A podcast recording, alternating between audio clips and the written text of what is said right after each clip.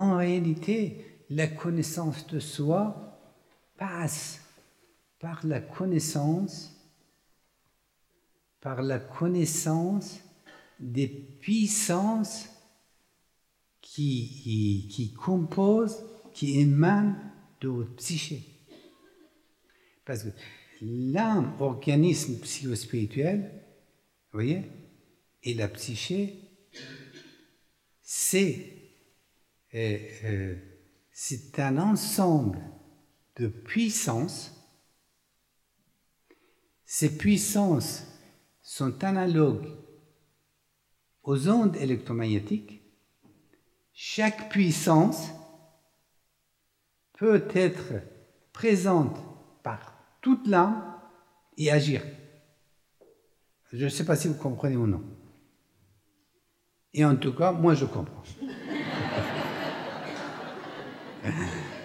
Alors, euh, la connaissance de soi, donc, c'est de connaître in vivo, c'est-à-dire au contact, les puissances qui règnent en vous.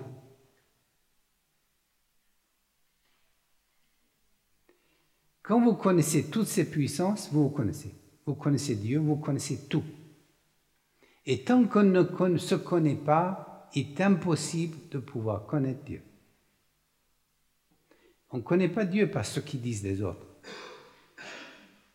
On le connaît par soi-même et dans soi.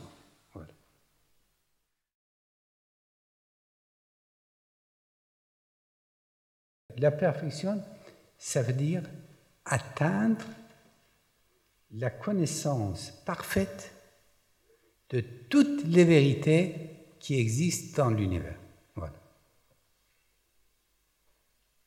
C'est-à-dire un regard immédiat, une attention à quelque chose et peut comprendre immédiatement sa vérité. Quand je parle de sa vérité, c'est qu'il n'y a rien, il n'y aura rien à cacher sur cette être que vous regardez, cet événement que vous voyez, ce passage que vous voyez. Quand nous passons dans l'au-delà, ça sera exactement le, votre niveau de perfectionnement, c'est-à-dire notre niveau de votre compréhension, de savoir.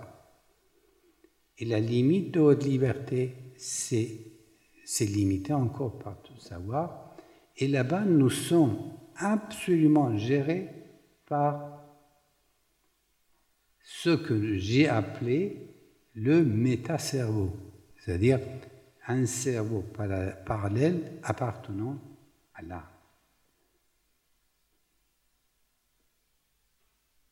Et ici, par exemple, notre raison, enfin notre euh, euh, cerveau a besoin des moyens supplémentaires, des bras, des muscles, des, des, outils, des instruments pour pouvoir euh, accomplir sa volonté. Mais là-bas, tout se passe au niveau du cerveau. La volonté, dès que ça dépend de, votre, notre niveau spirituel. Plus le niveau est haut, ça veut dire haut quoi? Est proche de la source, plus vous comprenez mieux, plus vous vous approchez de la perfection, plus vous avez la volonté, le pouvoir, la puissance et la liberté. Voilà le métacerveau se développe à partir des nourritures que nous lui procurons à partir de la vie terrestre du cerveau.